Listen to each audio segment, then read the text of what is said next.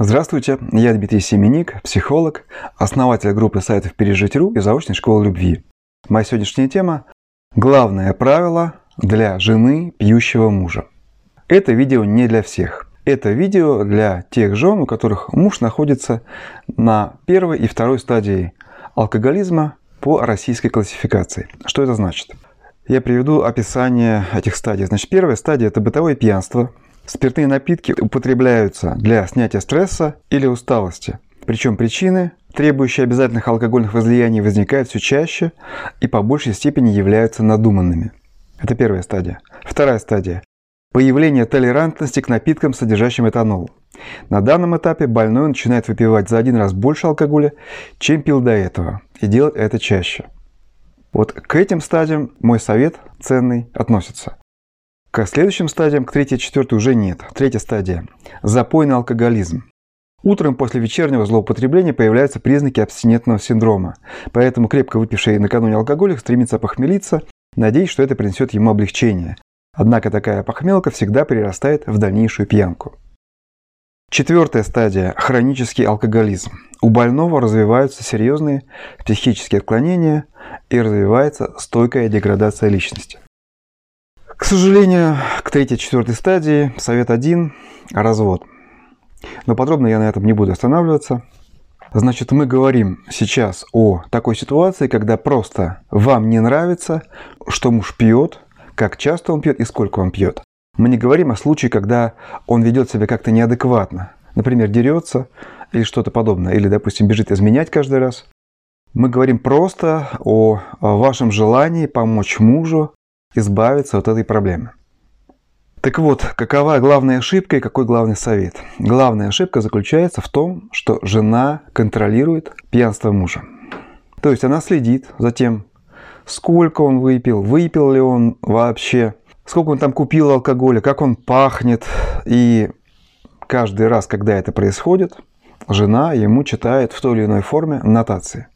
То есть жена делает все, что может для того, чтобы спасти мужа от этой беды. Что же в этом неправильного? Да, ведь мужу же надо спасать, муж самый близкий человек. В этом неправильно то, что таким поведением вы только усугубляете его пьянство.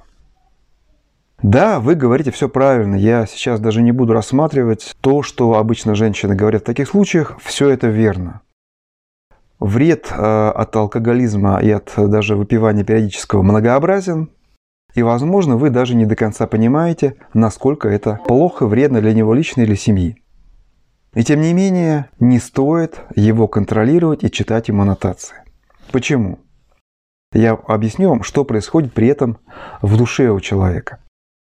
Значит, во-первых, является ли муж ваш, взрослый мужчина, ребенком? Конечно же, нет. Но даже когда мы воспитываем ребенка, у нас тоже есть разные способы его замотивировать. Самый популярный у родителей способ – это страх. То есть мама или папа там будут читать нотации, как-то наказывать, может быть даже бить ремнем. Даже без ремня все равно какие-то неприятные разговоры. Это очень неприятно для ребенка. И по сути дела ребенок может что-то делать из мотива страха перед родителями. Является ли такой мотив полезным для ребенка? Конечно же нет. Гораздо лучше, когда ребенок что-то делает, потому что он понимает, что такое хорошо, что такое плохо. Понимает, в чем его интересы подлинные. Допустим, учеба, да? Почему он должен учиться хорошо? Потому что он не хочет, чтобы ему родители парили мозги? Или потому что он хочет чему-то научиться и кем-то стать? Конечно же, лучше второе. Второй мотив приведет к гораздо лучшему результату. А в данном случае мы говорим даже не о ребенке, а о взрослом человеке.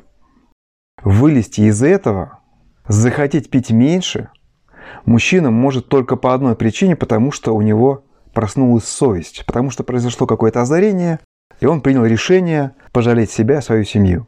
Я не видел еще ни одного случая, когда бы мужчина переставал пить, потому что жена каждый раз его пилит.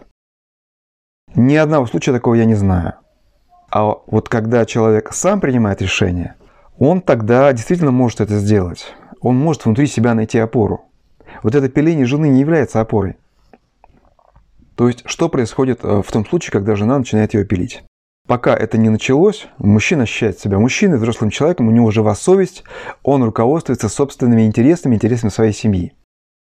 Когда начинается вот это пиление, он начинает руководствоваться, как тот самый ребенок, который боится маму, начинает руководствоваться тем, чтобы от жены не было неприятностей. Что при этом происходит? Если до этого он пил тогда, когда вот какие-то были прям реально вот случаи, когда сильно хочется, после начала пиления этого он начинает пить всегда, когда есть возможность не получить от жены эту обратную реакцию. То есть он ищет просто удобный случай. Всякий удобный случай, который жена не узнает или, может быть, не узнает. Или она, по крайней мере, узнает, но потом. Всякий такой случай является для него удобным, и всякий случай им используется. Ну а случаев таких в жизни практически каждого человека, каждого мужчины достаточно. Поэтому он начинает пить больше – если вы уже начали заниматься этой деструктивной деятельностью, деструктивными попытками спасти своего мужа, что же вам делать? Как вам от этого вот э, вредного способа влияния на мужа перейти к полезному? Перестаньте реагировать на его алкогольное поведение. Перестаньте контролировать его и реагировать на него. То есть не надо ему говорить заранее, там, что он не должен пить, или сколько он должен пить, или когда он должен пить. Не надо смотреть за тем, выпил он или нет – не надо ему давить на вину, когда он выпил, или какие-то другие негативные реакции ему давать. Оставьте его наедине со своей совестью. Это главный совет. Да, может быть, в первый момент он обрадуется, что вот э, прекратился этот негатив, и он всякий случай для него станет уже удобным. Но потом совесть проснется. Он останется наедине с ней. И он начнет руководствоваться уже не тем, что удобно или неудобно, а тем, что хорошо и что правильно. Еще раз повторяю, я говорю о первой и второй стадии. На третьей стадии совесть уже не работает, тем более на четвертой. На первой и второй он вполне еще способен задуматься, он способен, скажем так, проснуться, и у него вполне возможно хватит сил, по крайней мере, уменьшить количество этих мероприятий, а может быть совсем прекратить. Что вам делать, если вы не просто заботитесь о нем, а вам неприятно, когда это происходит? В эти моменты просто старайтесь упражняться в самодостаточности. Вот он где-то там в какой-то комнате там выпил, допустим, там сидит у телевизора. Вы не сидите и думаете, вот вот, что он там, чем он там занимается. Вы займитесь собой, найдите опору в самой себе. Постарайтесь быть счастливы в, в эти моменты, в эти минуты и часы наедине с собой. Если он при этом общается с вами, скажите себе, это в первую очередь мой муж, и только во вторую очередь это человек, который выпил. И если вы будете видеть в нем не пьяную свинью, а своего мужа, вам будет несколько легче с ним общаться. Я не говорю о стадии, когда он э, совсем уже в непотребном состоянии, мычит там, говорить не может там, а еще, может быть, лезет с какими-то интимными предложениями. Конечно же нет, в этом случае нужно держать его на дистанции. Я говорю о том, когда человек просто выпил, от него пахнет, а так он более-менее адекватен и всего лишь навсего, допустим, хочет с вами поговорить. И более-менее адекватно разговаривает. Вот об этих случаях речь. Не нужно, конечно, в эти моменты стараться быть какой-то особенно приятной. Но и особенно неприятной не старайтесь быть. Бывают более сложные случаи, когда женщина пережила в детстве опыт жизни со взрослым алкоголиком, отцом или отчимом. В этом случае, даже если муж ведет себя адекватно, сам по себе запах алкоголя, исходящий от него, может на нее действовать так, что она ну никак не может себя нормально чувствовать и адекватно вести. Ну что, в этом случае, конечно, нет легких рецептов. Просто старайтесь немножечко отстраниться от него. Может быть, скажите ему спокойно, что «Дорогой, прости, я вот сейчас хотела бы побыть одна, мне сейчас не очень хочется с тобой общаться». И не делайте особенно трагического вида, даже если вам очень неприятно. Просто как-то отдалитесь, и пусть он побудет один в эти минуты или часы. Вы скажете, что же он должен не знать о том, как мне плохо, как мне все это не нравится? Нет, конечно же, он должен знать. Но вы не должны говорить ему об этом каждый раз. Он ведь не идиот. У него есть память. Достаточно говорить об этом, ну я так думаю, примерно 2-3 раза в год. И говорить не в виде скандала, там ты козел, дурак, что ты там делаешь, а о своих чувствах, своих переживаниях, своих страданиях. И всем негативном, что вы переживаете в связи с этим. То есть говорить о себе. Тогда вы вызовете сочувствие и, может быть, совесть ее проснется. А если вы будете просто на него нападать и сверху как-то его давить, даже если это будет 2-3 раза в год, это все равно будет в минус в сторону того, чтобы он пил больше. Совесть его может проснуться, если вы будете делать это не часто и снизу, а не сверху, вызывая его сочувствие и чувство ответственности, а не какое-то давление сверху, которое всегда мужчину стимулирует выпивать. Потому что вот это само по себе давление женщины, властность женщины, попытка женщины быть на первом месте, она само по себе является очень частой причиной того, что мужчина выпивает. Именно вот это вот выпивание, а не какого-то хронического алкоголизма, которое чаще как раз бывает наследственным.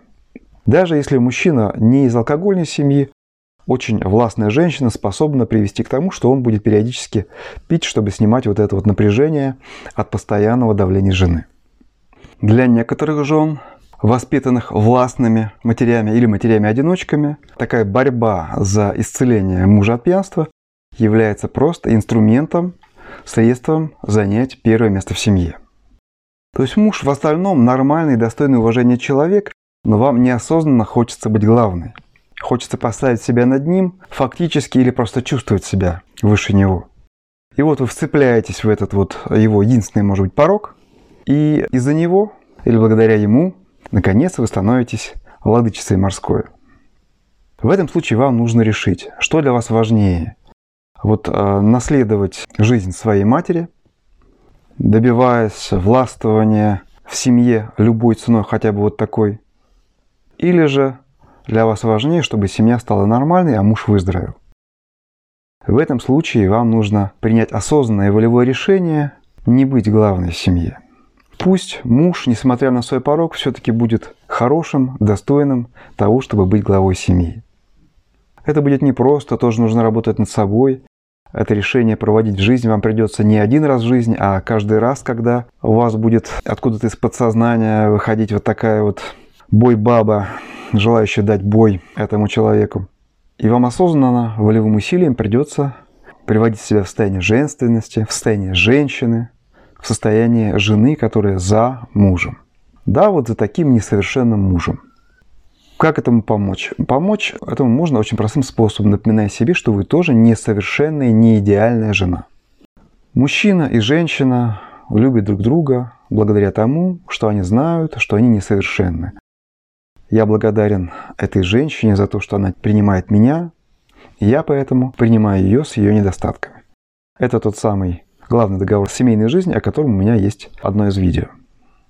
Снять вот этот вот контроль вам может быть, конечно, сложно. Если вы человек с низким самопринятием, зависимый, не замечающий своих проблем, то у вас, скорее всего, есть такая проблема, как спасательство. Вам необходимо э, заниматься спасением кого-то и тем самым чувствовать свою нужность. И тут вдруг вам предлагается прекратить это спасательство, отпустить ситуацию, и пусть муж спасается сам. Это не только может показаться вам опасным, это может оказаться для вас трудным, потому что вы нуждаетесь в том, чтобы быть спасательницей. В этом случае вам нужно более серьезно заниматься собой, заниматься исцелением себя от, от этого спасательства и заниматься повышением своего самопринятия. Для чего, как вы, наверное, знаете, в моей школе, онлайн-школе, заочной школе любви, есть соответствующий курс повышения самопринятия. Но это видео я записываю не для этого. Вот этот самый совет перестать контролировать мужа, он обладает собственной самостоятельной ценностью, и если вы сможете его применить без всяких курсов, совершенно бесплатно, вы получите, скорее всего, положительный результат в виде уменьшения пьянства со стороны мужа, а может быть и полное исцеление.